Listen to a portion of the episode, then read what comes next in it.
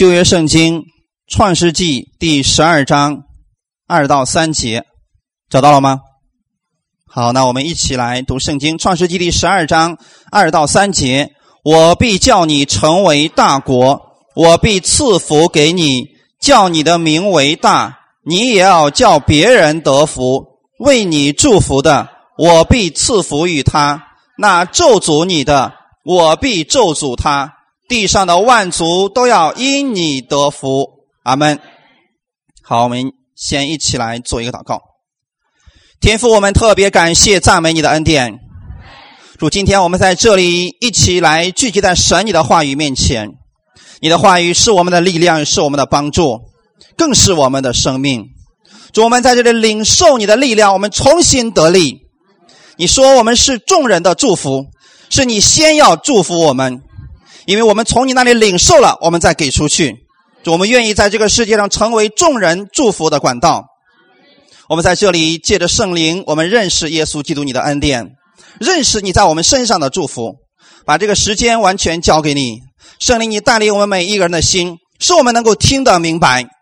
感谢赞美主，奉主耶稣基督的名祷告，阿门，哈利路亚。好，今天我们分享的题目叫做“明白天父的心意”。你们知道天父的心意是什么吗？所以，对你身边的人，今天要发自内心的。来问候一下，对你身边的人说：“天父的心意是要赐福于你。”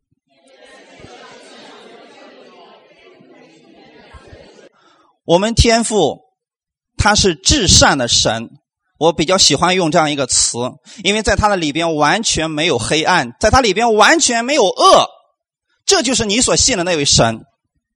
这位神今天是你的天赋，所以从他里边所发出来的，对你都是好的。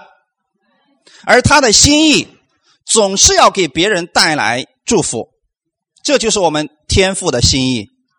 神的心意绝对是祝福，绝对不是咒诅。阿门。所以你无论在圣经当中读到神，他用什么样一种方式，他最终的目的一定是为了要赐福给你。感谢主。所以我们要明白我们天父的心意。那么祝福的定义到底是什么呢？你们觉得什么是福呢？平安是福，有钱是福吗？还有呢？喜乐是福。如果神让你成为这个世界上的首富，却只让你活一天，这是福吗？不是。所以，平安确实是福，祝福确实是福，长寿确实是福，但是不够。神所要赐福给你的。他所谓的祝福是包括在你生命当中每一个层面。今天你出门的时候，他与你同在，因为他会保守你的平安，这对你来讲就是福气。在这个世界当中，到处充满了危险的东西，神保守你，这就是一种福分。你所经历的每一天、每一件事情，神都参与在其中，这就是福分。所以，当你依靠你自己的时候，你会发现很多的问题出现。但是，当你把神让他来管理你的时候，你发现这就是福分了。所以，你生命当中最大的福分就是耶稣爱你。以色列百姓他们见面的时候，通常都会问是 “shalom”，就是平安的意思。我们中文翻译成“沙龙”啊，其实平安它不仅仅代表的是平安，它还代表的是很多很多的方面。是你生命当中所有的部分都让神参与在其中，让神来祝福你，这就是沙龙的意思。而我们中文不一样，我们中文见了面就是问吃了吗？就是吃了吗？或者你过得怎怎么样？但是沙龙的意思，它里面充满了上帝各样的祝福，好吗？神不仅仅要给你供应平安、保护，他愿意你生命当中的每一个层面。都在他的里边，都是蒙受祝福的。我们看亚伯拉罕，神见到亚伯拉罕之后，对亚伯拉罕说了一句话：“说我必叫你成为大国。”是不是这个祝福？我必叫你成为大国，我必赐福给你。所以，我们看到了吗？神见到亚伯拉罕，这是第一面对吗？神没有说亚伯拉罕呐，等你听话的时候，我就赐福给你。没有，神见到人第一件事是要赐福给他。你们还记得亚当和夏娃他们被造以后，神是先让他们干活，还是先赐福给他们？圣经上说的非常清楚，神就赐福给他们，然后让他们去管理这世界万物，就证明有神参与在其中。感谢主，所以这就是我们天父的心意，他愿意在你手所做的每一件事情上都有他的祝福。而且呢，这里边说：“我必叫你成为大国，我必赐福给你，叫你的名为大。”这是一个巨大的祝福，神要先祝福你，然后要怎么做的呢？后面说你也要叫别人得福，阿门。所以，我们天父的心意不仅仅是让你让你独自一个人在这个世界上蒙福，神期望的是你能成为那祝福的管道，通过你把这个祝福留给更多的人。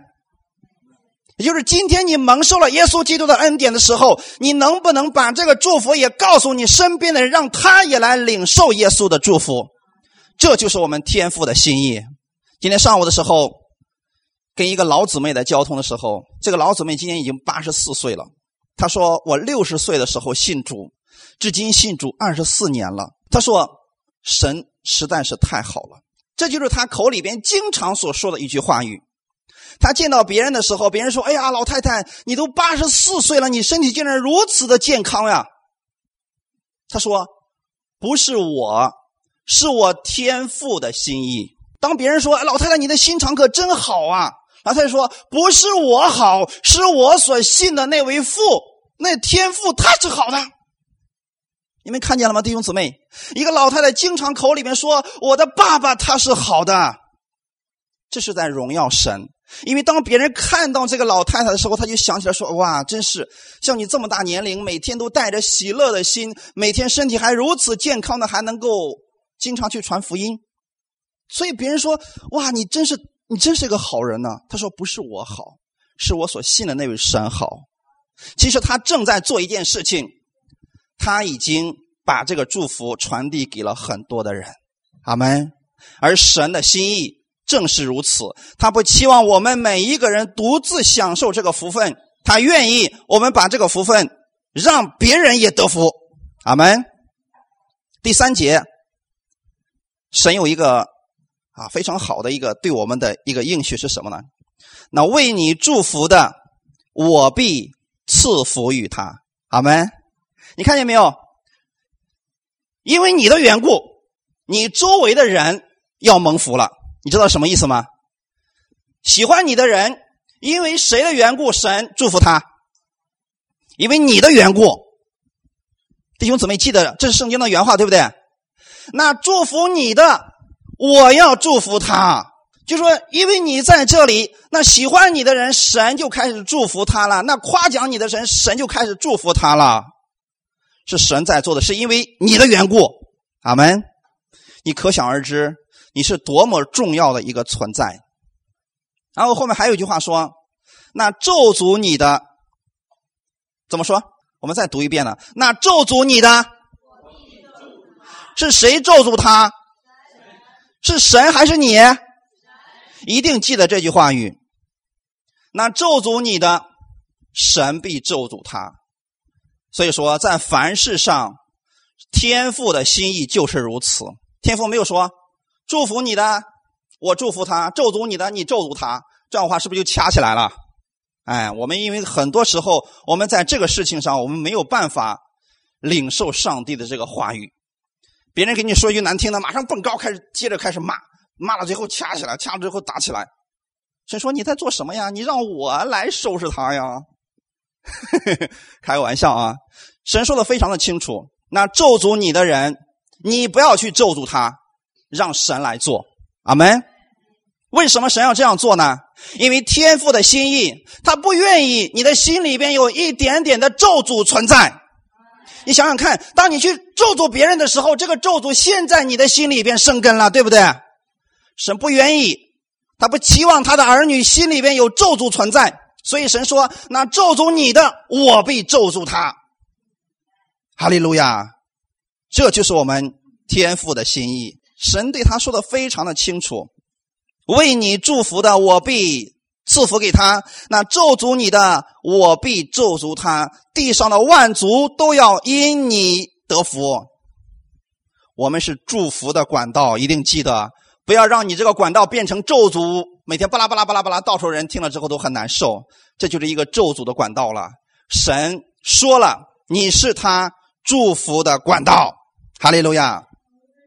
当然了，神给我们的祝福有很多，今天我们要讲其中的几个祝福，其中有一个叫做物质上的祝福。弟兄姊妹，你们愿不愿意在物质上神大大的祝福给你？愿意吧？神从来没有说信我的就得贫穷，越贫越穷越属灵，有没有这样说过？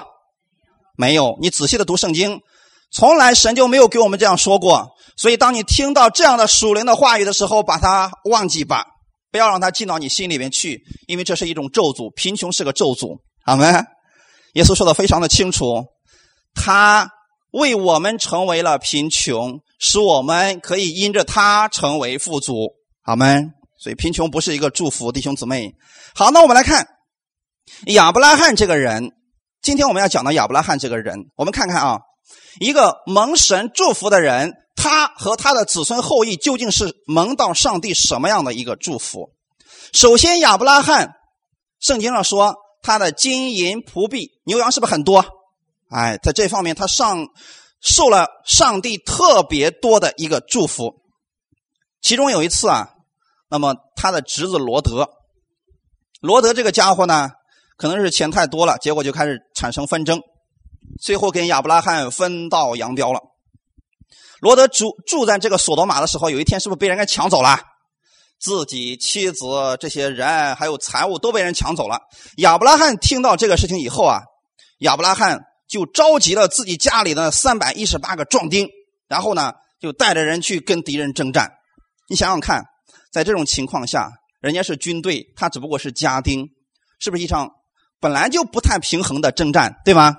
但是那一次亚伯拉罕赢了。等他回来的时候，他在路上遇见了一个人，这个人就叫做撒冷王麦基喜德。弟兄姊妹，我们看麦基喜德。怎么样对亚伯拉罕祝福的？一起来读《创世纪》十四章十八到二十节。又有撒冷王麦基喜德带着饼和酒出来迎接，他是至高神的祭司。他为亚伯兰祝福说：“愿天地的主、至高的神赐福于亚伯兰。至高的神把敌人交在你手里，是应当称颂的。”亚伯兰就把所得的拿出十分之一来。给麦基喜德，阿门。好，在这里我想跟弟兄们分享的是什么呢？我们人一般来讲，我们在贫穷的时候，在失败的时候，在疾病的时候，我们通常能想到神啊。不管这个人他有多么的笨，一般来讲，努力通过自己的努力努力完了，他最后还能想到神哦，还有一个神可以依靠呢。但是通常的人在得胜的时候，在得意的时候。很容易能够忘掉神的。亚伯拉罕现在是不是刚刚打了胜仗？其实，在这种情况下，我们一不小心，我们就容易觉得这是我自己的功劳。所以，有很多的人呢，当他做生意很发达以后，他觉得嗯，这是我自己的功劳。有的人说：“哎，我通过锻炼，我通过呃练什么什么的拳，结果呢，我身体很好。”他觉得哎，这是我的功劳。但在这个时候，亚伯拉罕得胜以后，他遇见了神的祭司。这个祭司对他说一句话：“说愿天地的主、至高的神赐福于亚伯兰。”那么一开始，神有没有赐福给他？已经赐福了。但是神还要说：“今天他要赐福给你。”是不是我们的神很啰嗦？不是啰嗦吧？因为神愿意常常赐福给你。阿门。在亚伯拉罕得胜了以后，这个时候，祭司他是至高神的祭司，他对亚伯兰还说：“愿天地的主至高的神赐福于亚伯兰。”同时，他也给亚伯拉亚伯拉罕一个正确的提示，什么样的提醒呢？至高的神把敌人交在你手里是应当称颂的。阿门。也就是说，这个祭司啊，他有两方面的作用。在你们软弱的时候，祭司要提醒你，神他会使你站立起来，你不要惧怕，因为他必与你同在。但是在你真的得胜以后，在你发达以后，这个时候祭司他又要提醒你说，你要知道，今天你所有的成就是神赐福给你的。亚伯拉罕刚刚得了胜仗，这个时候这个祭司就告诉他说，是耶和华。使你得胜的问题就在这里：我们人能不能相信这是神的能力？感谢主啊！所以亚伯拉罕他相信了，并且呢，祭司所赐福给亚伯拉罕的话也被记在了圣经上面。天地的属至高的神赐福于你，至高的神把敌人交在你手里边，是在提醒亚伯拉罕：今天是神在你的生活当中。与你同在，与你征战的，阿门。弟兄姊妹，我也期望的是，中间你们现在所做的各位，可能以后你们会有很大的成就，你们可能在各方面会很卓越。但是当你出名以后，当你有钱以后，一定要记得，这是神赐福给你的。我们所有的一切是从神那里领受而来的。所以祭司在这样提醒亚伯兰的时候，亚伯拉罕相信了。当他相信我所有的一切是神所赐福给我的时候，他愿意把这个交给神来管理。感谢主啊！所以生命当中，我们需要把我们所有的一切交给神来管理。我经常跟弟兄姊妹讲，如果你自己没有办法照顾好你的身体，把你的身体交给神，让他来管理你。阿门。如果你不知道如何来教育孩童，教育你家的孩子，把你家的儿女交给神来管理，就是你用圣经的话语来教导他。如果你说我不知道来如何跟人相处，今天神会告诉你方法，把你的这个智慧，把你的那个脑袋交给神，让神赐给你智慧，好吗啊？不要依靠你自己的聪明。同样的，刚才我也问过你们，是不是？愿意在财富方面，在财务方面被神祝福，怎么样做呢？把你的财务记得啊，交给神，让神来管理你。那么这个有什么样的区别呢？到底交与不交有什么样的区别呢？亚伯拉罕他听到麦基喜德给他讲这个话语之后，亚伯拉罕从自己所得的这十分之一当中啊，从自己所得的这里边拿出了十分之一，然后交给了麦基喜德。对吗？这有什么样的一个意义所在呢？其实，当我们把我们手中所拥有的这个交给神以后，神说：“我会负起你的责任。”好没？我会负起你的责任。你不是说你的金钱不够用吗？你不是说你的工资比较少，你可能会担心，可能会惧怕不够用吗？你把十分之一交给我，我来负责你的金钱方面的问题，好吗？所以神会堵住很多的问题，不让它发生。在你的家里边，神会保守你的产业，不让它被魔鬼啊、被一些东西偷走。是这样的情况下，你最终还是有余的。这就是说，你把它愿不愿意让神来管理的问题。当然了，今天我们也讲说，有人说我要是不愿意献十分之一呢，也没有关系。你不献，神还是爱你的。就算你不献十分之一，你还是得救的。阿门。这点一定要记得啊，因为不跟你的行为没有关系，在得救方面，只是说有什么样的区别呢？今天，当我们说主啊，我不要你管理我的金钱，我不想给你献十分之一，我就想自己来管理。先说可以啊，所以你就要对你的所有的一切负起责任。所以我们发现，很多时候我们自己负责的时候是手忙脚乱的。就算是最聪明的会计，他也不能预料到很多事情，对吗？这就是我们自己。所以你们要愿意在财务方面丰盛的话，把你们的财务交给神来管理。阿门。就从十分之一开始，这就是最好的了啊！感谢主。所以我们在讲，当亚伯拉罕甘心乐意的做这个事情的时候，这并不是律法，因为那时候还没有律法。亚伯拉罕只是心甘情愿的把自己所得的十分之一来交给神，对不对？那个意思就是主，你来管理我的一切。阿门。我们要看看亚伯拉罕到底蒙了什么样的一个祝福啊？创世纪的二十二章十七节，我们一起来读一下：论福，我被赐大福给你；论子孙，我必叫你的子孙多起来，如同天上的星、海边的沙。你子孙必得着仇敌的城门。阿门。你们知道创世纪二十二章讲的是什么吗？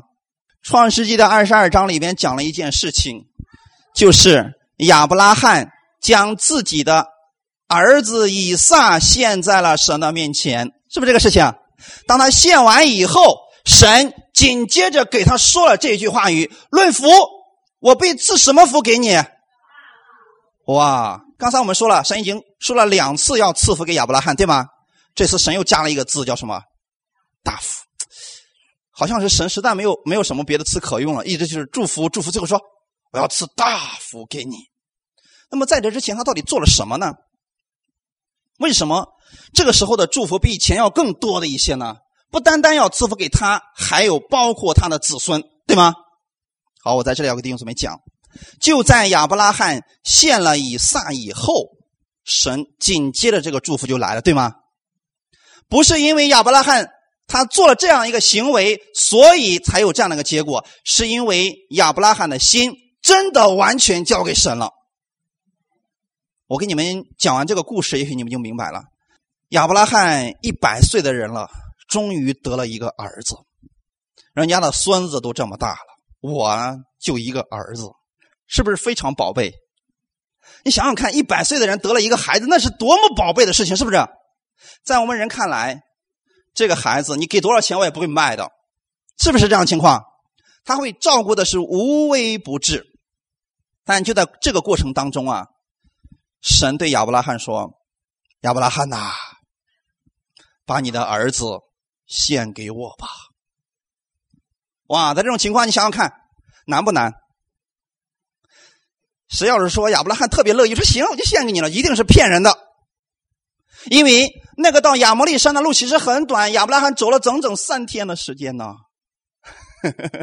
他心里能没有挣扎吗？有，但是最终亚伯拉罕选择。相信上帝的话语，好吗。这个我们要给弟兄姊妹讲什么呢？你生命当中，你愿意神在哪一方面赐福给你，把最好的福给你，你就把那一部分献给神。既然亚伯拉罕如此爱自己的这个儿子，神也确实想赐福给他这个儿子。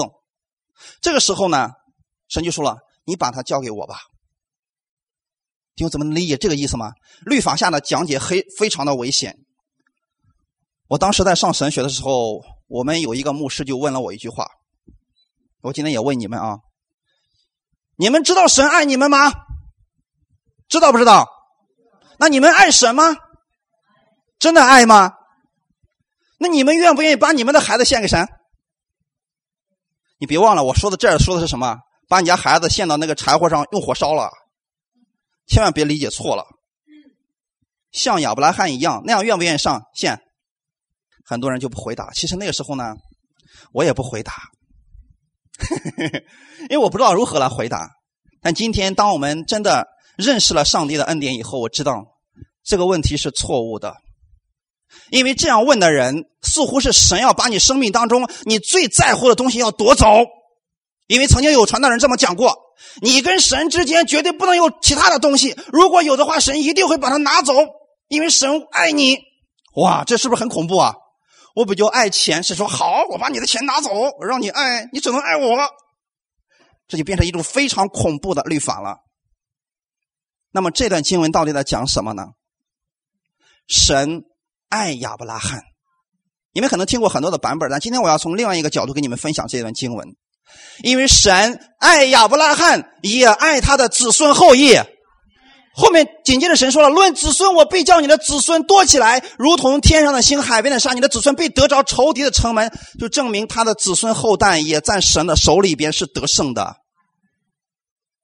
那么今天你期不期望你的孩子是将来非常有出息的呢？把他交在神手里边。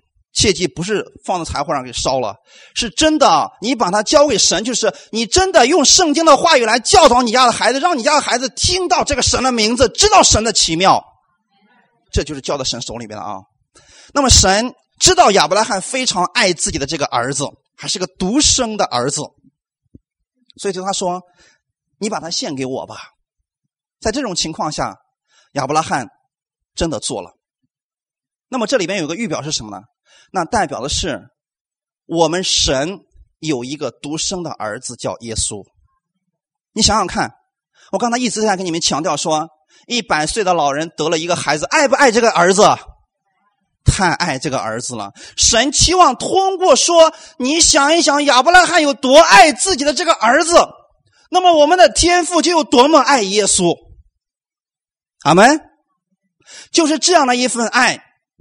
亚伯拉罕真的，他在献儿子的时候，他可能走得非常的缓慢，他心里边也有很多的愁，这个忧郁啊，各种问题。最后他还是选择了顺服。但神有没有要他的这个儿子？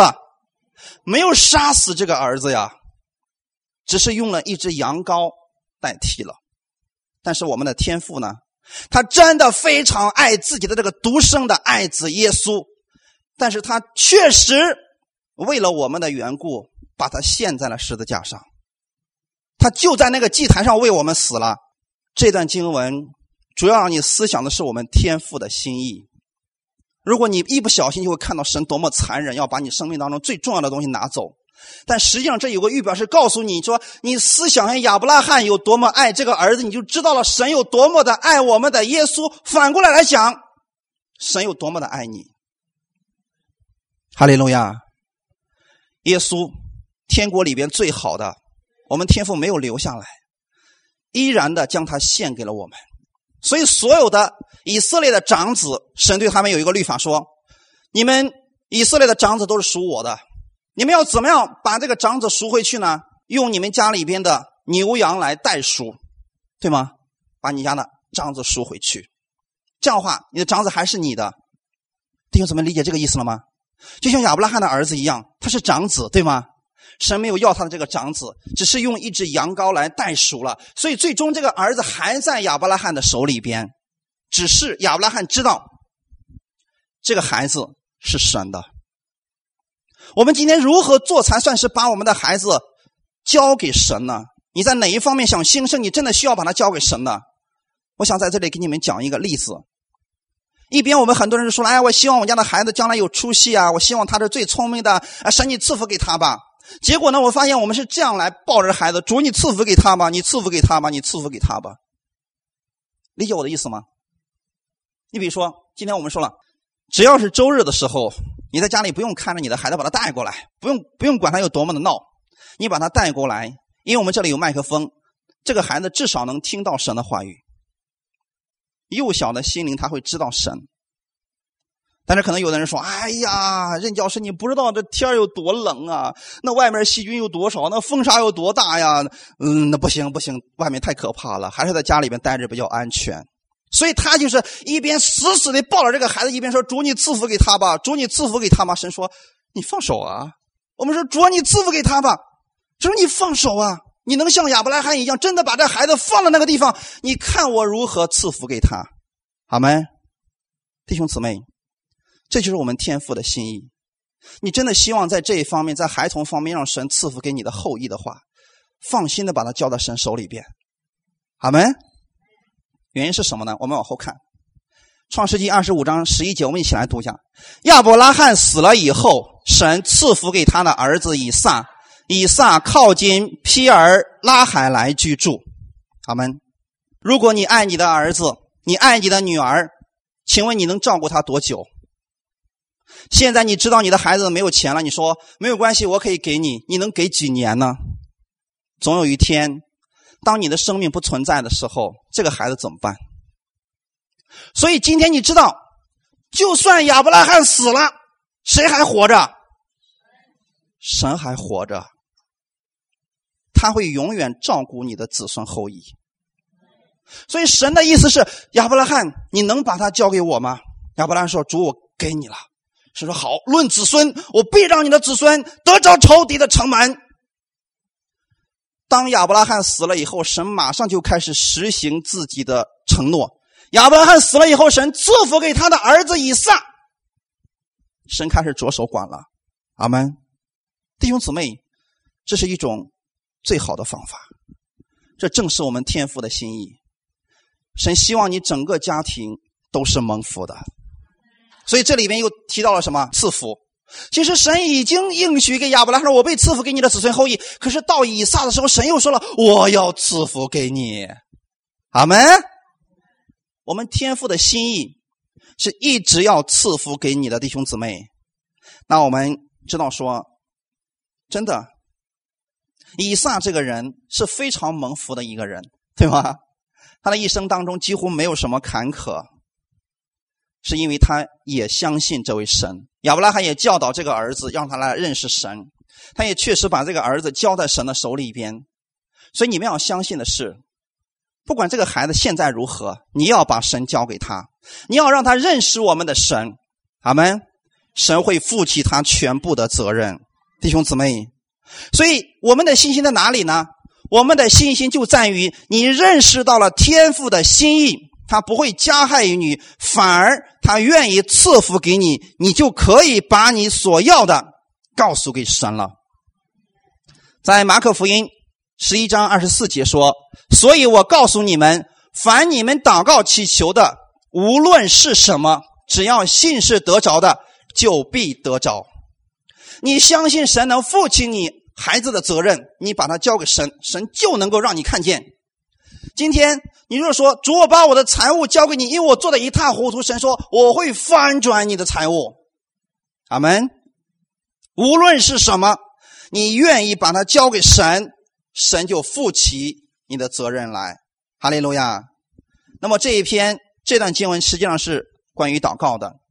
有的人在祷告方面很困惑，说：“你说我是？”祷告一次呢，还是每天都需要祷告呢？有些事儿，我觉得每天都差不多呀，为什么要这样祷告呢？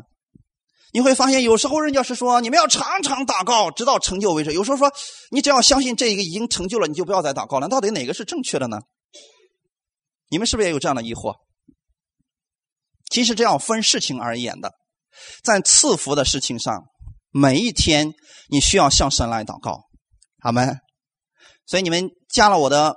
微信呢？你们知道，每一天我都会给你们发一篇灵粮，其实是三篇啊。每一天你们会收到这样的灵，最后都有一个祷告。有时候你会发现祷告是很相似的，就是今天主，我相信你必与我同在，你必会赐福我手中所做的，是不是？有时候经常会提到这样的经文，这个就需要我们每一天来祷告的，因为神乐意赐福给你，他已经赐福了，他已经说过，但神说我要赐福给你，我今天要赐福给你，我今天要赐福给你，神乐意与你有这样一个美好的交通。阿门。但是有一些祷告，你只要相信已经成就了，就可以不祷告了。比如说我们身上得疾病了，那么这时候你说因耶稣所受的鞭伤，我相信我已经被神医治了。好，你真的相信已经被医治了，那么这个时候就不要再为说主啊再医治我吧。已经医治了，就不要再这样重复祷告了，是不是？因为它不一样。但是有时候你会困惑说：“哎呀，我怎么发现祷告没什么作用呢？还是有担心。”那你就继续祷告，好吗？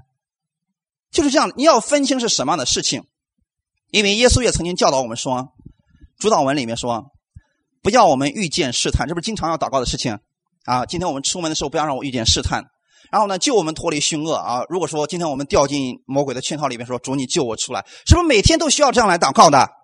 这就是常常要祷告的一些事情。那么我们看神对以撒说：“我要赐福给你。”这种情况下。其实以撒从小蒙福，他还没有经历神，他只知道说他父亲经历了多少神，可能听过很多见证，但是他到目前为止并没有真正经历这个神的恩典，切身的经历。所以神告诉他说，他的父亲死了以后，神说：“我赐福给你。”好吗？神亲自告诉他。然后呢，就在这个过程当中，神要赐福给以撒了。创世纪的二十六章一到三节，在亚伯拉罕的日子，那地有一次饥荒，这是基拉尔。这时又有饥荒，以撒就往基拉尔去，到非利士人的王亚比米勒那里。耶和华向以撒显现说：“你不要向埃及去，要住在我所指示你的地。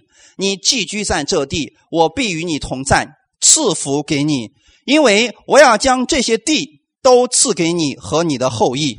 我必坚定我向你父亚伯拉罕所起的誓。他们。好，在这里，我想弟兄姊妹看什么呢？其实原来的时候，他就在别是巴。到后来，因为那个地方呢有了饥荒，所以他们就去了啊别的地方。当亚伯拉罕儿子以撒的时候呢，那个地方又有了饥荒，所以呢他就准备往埃及去。到了基拉尔这个地方的时候呢，神向他显现说：“你不要去埃及了。”你就在这个地方好了，你就在基拉尔这个地方住着好了。那么神真正要赐福给他的，跟他父亲亚伯拉罕应许的地方是在哪里？别是巴，对吗？只是他原来离开了原来的地方，现在寄居在了基拉尔这个地方。就在这个地方的神对他说：“我必与你同在，赐福给你。”阿门。你发现啊？好像我们的神非常啰嗦呀，总是要说我要赐福给你，我要赐福给你，恐怕我们忘记了一样。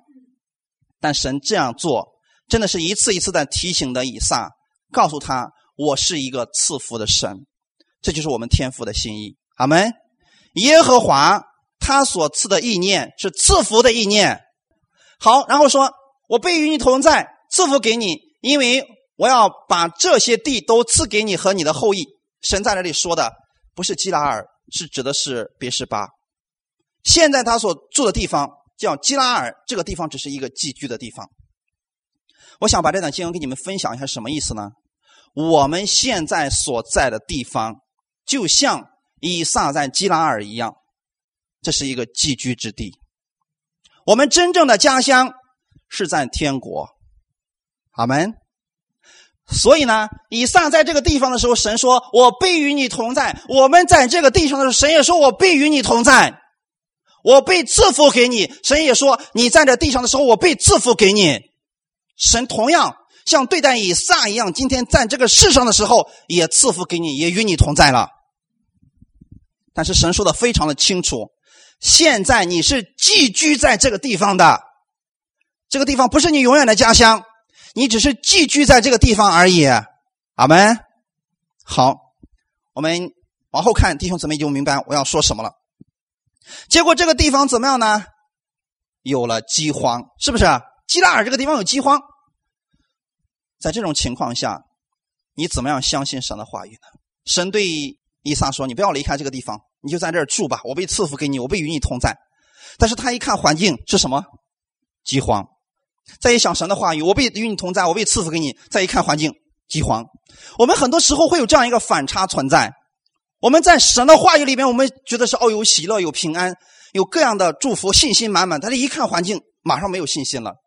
以撒正好处在这样一个光景当中，但是以撒选择相信神的话语。在那一年那个饥荒之年当中，以撒就开始。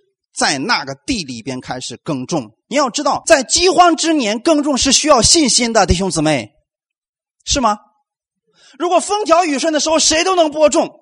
可是如果已经两年没下雨了，这个地已经干的不得了了，种什么什么都不收。这种情况，你再去播种的时候，你是需要有信心的呀。可能你正在撒种，别人说：“哎呀，你就别折腾了。去年我们撒了好多种子，一个都没活过来，都死掉了。不但连种子都赔掉了呀，你还是别撒种了。”可是这个时候需要信心，对吗？以撒想起的是神的话语：“我必与你同在，我被赐福给你。”那么，当他凭着信心来撒种的时候，圣经上说什么呢？那一年有百倍的收成，阿门。也就是在那一次过程当中，以撒亲眼看见了上帝的百倍的祝福啊！在众人都说不能的时候，你能不能相信神的话语仍然是真实的？所以今天。当世人都告诉你说，如果你把钱捐献到教会的奉献箱，你不就少了吗？你越捐越少，你知道吗？可是神的话语是：你若将十分之一放进我家里边去，我必敞开天上的窗户，倾福于你，甚至无处可容。有时候神的话语跟人的话语完全是相反的，在于我们能不能相信神的话语。阿门。所以百倍的收成在饥荒之年，伊撒看见了。是不是经历了神？哇，这样一看是不是很好？这个希腊文有一个特点是什么呢？它会是原因，后面一句是前面的原因，或者后面一句是前面一句结果。你看这句啊，以上在那地撒种，是不是饥荒之年的时候？那一年有百倍的收成，原因是什么？因为耶和华赐福给他，阿门。所以我们读圣经。在这个原文上，千万不要随便乱解，不要说耶和华赐福给他，神呃神保守了以撒，让他有健康的身体，让他有怎么的，这是错了。这里边所谓的赐福，这个福指的就是在耕种方面，神让他有一百倍的收成，是物质方面的祝福。阿门，是不是很简单的弟兄姊妹？所以希腊文是这么严谨的一个事情，它不是说一般来讲后面所说的福指的就是前面所指的那个事情，或者说他会把。原结果先告诉你，所以怎么样怎么，然后后面一定会把那个原因说出来。在这里边所说的福，指的是耕种之福，就是物质上的福。阿门。那我们看下节经文，《创世纪》的二十六章十二到十四节，就说耶和华赐给他百倍的收成，实际上就是一个丰盛的祝福，对吗？物质上的祝福，他就怎么样，昌大，日增月盛，成了。大富户，阿门。他有牛群、羊群，又有许多仆人。后面那句是什么？非利士人就嫉妒他。哇，你发现，虽然他在物质上有祝福，但是在人际关系上呢？人际关系上的这个祝福并没有，对不对？他很有钱，结果别人老是嫉妒他，这个是个糟糕的。这这并不是说所有的地方都蒙福的。那么好，我们想在弟兄姊妹看见的是什么呢？耶和华赐福给他，让他有百倍的收成，他就昌大。后面有一句话叫做“日增月盛”。我们基督徒千万不要做这个 daydreaming，就是白日梦。很多人总是想着说：“哎，我已经信神了，所以呢，我今天让神赐给我一百万，明天记得祷告主，今天你赐给我一百万。”其实这样的话，就是想梦想着一夜暴富的事情。对吗？圣经上神给我们的祝福是什么？你看以撒这样一个蒙受祝福的人，神给他的祝福是日增月盛，就是今年的时候他凭着信心种下了种子，结果有一百倍的收成；明年的时候他种下更多的种子，又有了一百倍的收成，结果几年以后他就非常的富足了，是不是这样的过程？有很多人总是在奉献方面信心特别大，主啊。你得记得啊，上周我已经奉献十块钱了，一百倍的祝福呢？为什么今天还没看到？太快了，你知道吗？在这方面，他那个信心完全连神都超越了啊！可是神的祝福法则是什么呢？神是不是愿意赐福给我们？你看神的法则是什么呢？他就昌大，日增月盛，阿门。所以神会在你手所做的事情上赐福给你，使你逐渐的越来越兴盛的。阿门，所以一定要有正确的一个认识啊，不能够随随便便解这个经文。你哦，以撒有百倍的收成，你别忘了，他种下种子不是今天种下，明天又一百倍收成了，它有个过程的。阿门。所以愿意你们在想在财务上有这方面倍增的人，一百倍收成的人，你们坚持做十分之一奉献，三年以后你再看看今天的你跟过去的你比较下，你就知道了。上帝的祝福，神的话语一定是正确的。阿门。好。我们刚才说了，在财务方面他已经非常富足了，但是在人际关系方面，他却一直很糟糕。菲利士人因为他太有钱了，所以开始嫉妒他，开始排挤他，是不是开始逼迫他了？后面我们知道说，以撒呀挖了一口井，这时候腓力士说：“这个井是我的。”以撒怎么办？你厉害，我给你吧。然后他又退一步，又挖一口井，人家说什么？这个是我的。以撒一看，嗯，不能跟你抢，你这家伙是军队啊，闹着玩的，所以给你好了。以撒又挖了一口井，他们不抢了，所以他给他起个名字叫“宽阔”的意思。到后来的时候，你看以撒去了哪里？创世纪二十六章二十三到二十五节说，以撒从那里上别是巴去，啊，他终于回到了一个正确的地方。在这个地上的时候，神确实会赐福给你，但是你千万不要忘记了，这个地方只是一个寄居之地。它不是你的永久之地，阿门。我们重要的是要为我们将来所在的那个天国去投资，为那个地方去盼望、去付出，阿门。所以要在拯救灵魂方面，在教会服饰方面要多多的去啊，在这方面服侍，因为这个金钱、这个资本是永远存给你的，地上的是暂时的。结果你看到啊，说以撒可能一开始觉得说，哎呀。你看我其实住在基拉尔也挺好呀，我财产越来越多，我也觉得这个地方挺好呀。可是神的意思不是这里，神的意思是我要在别是巴那个地方赐福给你的，那是你的给你应许之地，这个地方不是。所以一些环境临到的时候，弟兄姊妹，你不要灰心，因为神要把更大的祝福给你了。哈利路亚！所以当他遇到这些问题的时候，人际关系非常糟糕，所以他被迫就离开了那个地方，回到了别是巴。我们看，当他到了别是巴以后，马上神的应许就到了。当夜，耶和华向他显现说：“我是你父亲亚伯拉罕的神，不要惧怕，因为我与你同在，要赐福给你。”阿门。哇，我们的神就这么现实啊！你一旦回到一个正确的应许之上，神说。哇！我那天晚上我就给你托梦，让你知道我是与你同在的神，我必赐福给你的。阿门。就说你不要担心你被别人排挤了，你不要担心你在寄居之地受了那些委屈，我都知道。我要在这里赐福给你。阿门。然后紧接着后裔的祝福也到了啊，并要为我仆人亚伯拉罕的缘故，使你的后裔繁多。阿门。之前从来没有提到过以撒的后裔的问题，但当他到了这个别是巴的时候。神说：“我被赐福给你，你的后裔要在这里繁多的，好没？是不是神的祝福更大了？”然后以撒就在那里筑了一座坛，这是第一次提到以撒筑坛的事情。其实他的父亲亚伯拉罕一生常常在搬着帐篷行走，到一个地方就开始筑一座坛。你们知道筑坛是代表着什么吗？筑坛的目的就是为了献祭，是不是很简单？献祭的意思是什么呢？就代表着说，神，你是我的第一位。亚伯拉罕一生，他都知道说，神，你是我的第一位。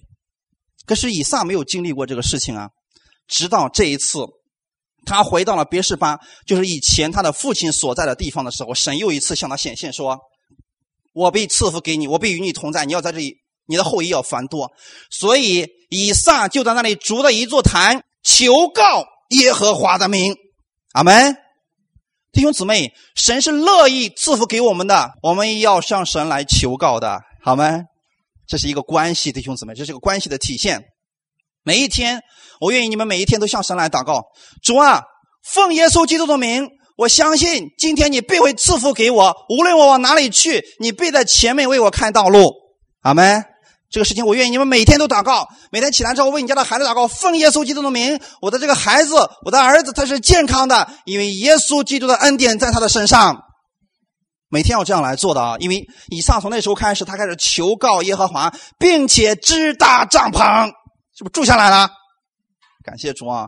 当我们回到应许之地，当你每一天思想的是，是的，这个地方是寄居的，当我的应许之地。是在天国，神每一天都将他的话语应许在我的身上。他的目的，他的心意是要赐福给我。